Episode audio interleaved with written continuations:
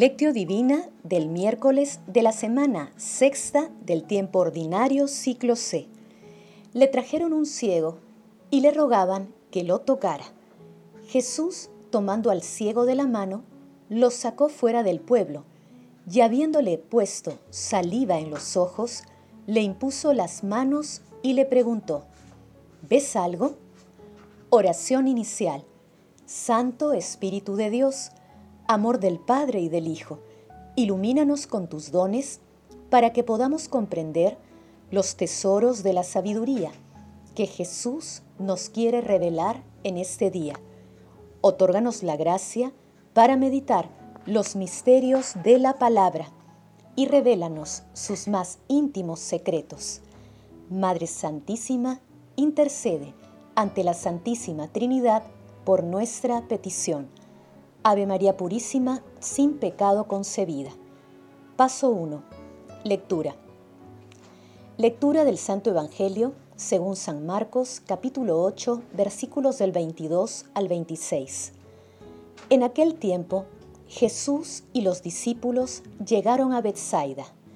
Le trajeron un ciego y le rogaban que lo tocara. Jesús, tomando al ciego de la mano, lo sacó fuera del pueblo y habiéndole puesto saliva en los ojos, le impuso las manos y le preguntó, ¿ves algo? El ciego, que empezaba a ver, le respondió, veo a los hombres como si fueran árboles que caminan.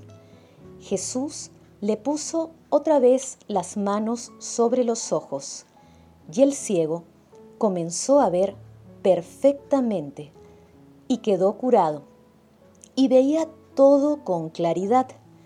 Jesús lo mandó a casa diciéndole, ni siquiera entres en el pueblo.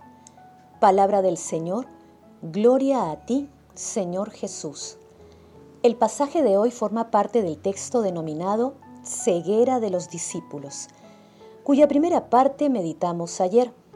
La lectura completa también se encuentra en Mateo capítulo 16, versículos del 5 al 12. El texto tiene una carga simbólica trascendente. Los acontecimientos se desarrollan en Bethsaida, que es la aldea de Andrés, Pedro, Santiago y Juan. Jesús hizo muchos milagros en esta ciudad, pero su gente permaneció incrédula. Y Jesús, en un momento, anunció un juicio tremendo sobre ella, tal como se narra en Mateo capítulo 11 versículos del 21 al 24. El ciego representa a todos los que no pueden ver o comprender el proyecto de Jesús, entre ellos los apóstoles. La sanación todavía imperfecta del ciego representa a los discípulos que, aunque ven y viven con Jesús, no terminan de comprender su palabra. Es decir, aún no ven la luz clara del Evangelio y se encuentran confundidos. Adicionalmente, la sanación total del ciego tiene un nexo evangélico con el siguiente texto de Marcos, que es la confesión de Pedro, que representa el modelo de la sanación de la ceguera de los propios discípulos. Jesús hace esta curación fuera del pueblo y prohíbe al ciego divulgar el milagro, porque no quería entusiasmar más a la gente, creando falsas expectativas sobre una liberación política. Quería también que sus discípulos conocieran más acerca de quién era realmente Él.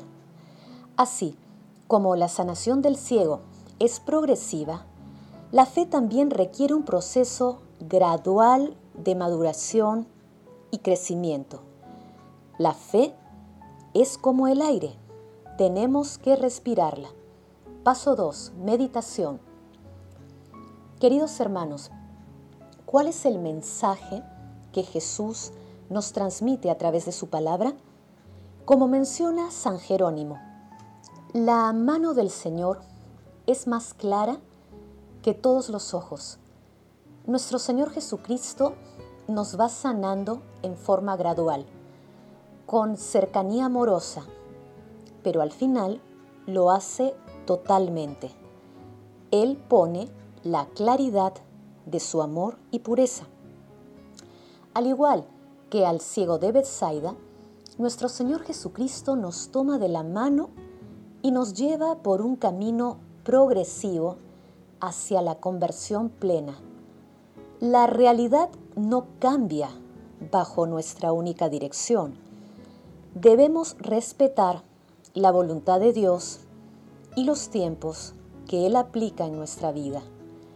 Nuestro Señor Jesucristo nos invita y nos lleva con Él a un lugar apartado, donde nos brinda toda la confianza para seguir su camino y entender sus enseñanzas. Él obra en nosotros para abrir nuestros oídos y nuestros ojos a la luz de su Evangelio. Aceptemos con seriedad y esperanza el progreso de nuestro crecimiento espiritual, siendo conscientes de que la fe requiere de un proceso gradual de maduración y crecimiento. Hermanos, Meditando el pasaje evangélico de hoy, intentemos responder, ¿cuáles son las cegueras que nos impiden ver el proyecto que nuestro Señor Jesucristo tiene para cada uno de nosotros? Que las respuestas a esta pregunta nos ayuden a visualizar con claridad la luz de la palabra de nuestro Señor Jesucristo. Jesús, María y José nos aman. Paso 3 Oración. Santísima Trinidad, te alabamos y bendecimos por tanta bondad, amor y misericordia. Padre eterno, que nos haces partícipes de tu poder y sabiduría, otórganos por intermedio de tu amado Hijo nuestro Señor Jesucristo, la claridad para los ojos de nuestras almas. Amado Jesús, testigo fiel y veraz del amor del Padre, mantén nuestra fe con el don del Espíritu. Infunde fortaleza para abandonar todo y seguirte más de cerca. Otórganos la sabiduría para discernir los verdaderos de los falsos valores que propone el mundo y para que todo lo que veamos nos transmita la majestuosidad de amor. Amado Jesús, haz, oh Señor, que sepamos reconocerte sin ambigüedad ante los hombres, a fin de ser reconocidos por ti ante el Padre en el día del juicio final. Amado Jesús, misericordia pura, recibe en tu mansión eterna a todos los difuntos de todo tiempo y lugar, y envía tus ángeles para que, que acompañen a los moribundos en el tránsito de esta vida terrenal al cielo. Madre Santísima, bendita tú, elegida desde siempre para ser santa e irreprochable ante el Señor por el amor. Intercede ante la Santísima Trinidad por nuestras peticiones. Amén. Paso 4.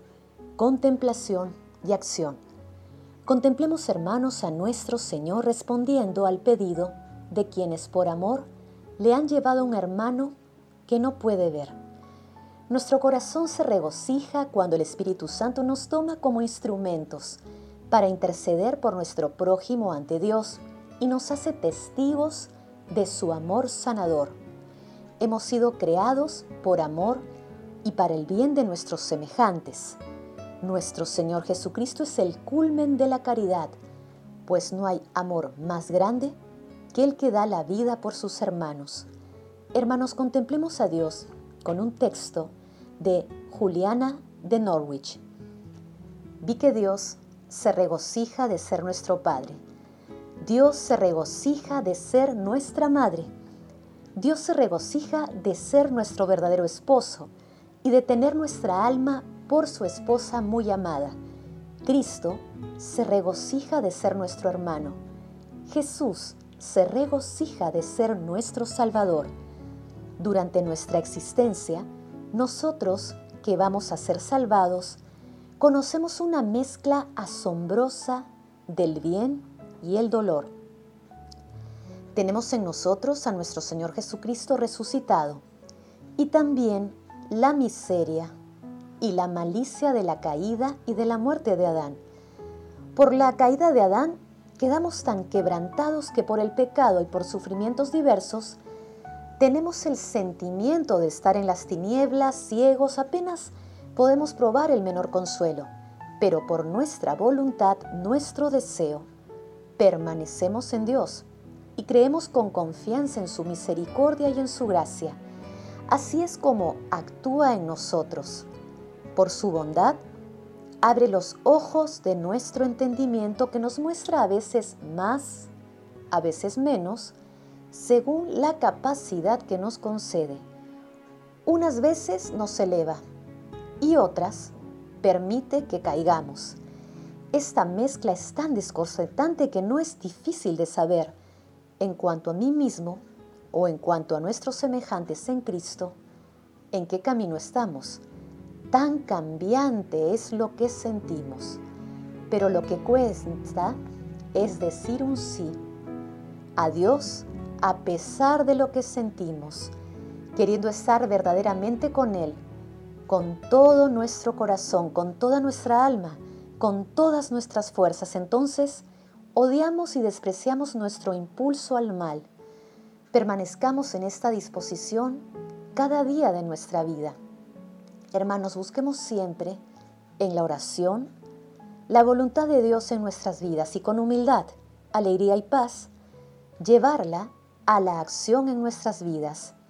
Así nos haremos hermanos y hermanas de nuestro Señor Jesucristo, extendiendo el reino de Dios para la mayor gloria de Dios. Padre Eterno, nos comprometemos el día de hoy a acompañar a nuestros hermanos hacia el encuentro con la fuente de la vida eterna que es nuestro Señor Jesucristo. Glorifiquemos a la Santísima Trinidad con nuestras vidas. Oración final. Gracias Señor Jesús, porque tu palabra nos conduce por caminos de paz, amor y santidad. Espíritu Santo, ilumínanos para que la palabra penetre lo más profundo de nuestras almas y se convierta en acción. Dios glorioso, escucha nuestra oración. Bendito seas por los siglos de los siglos. Madre Santísima, intercede ante la Santísima Trinidad por nuestra petición. Amén.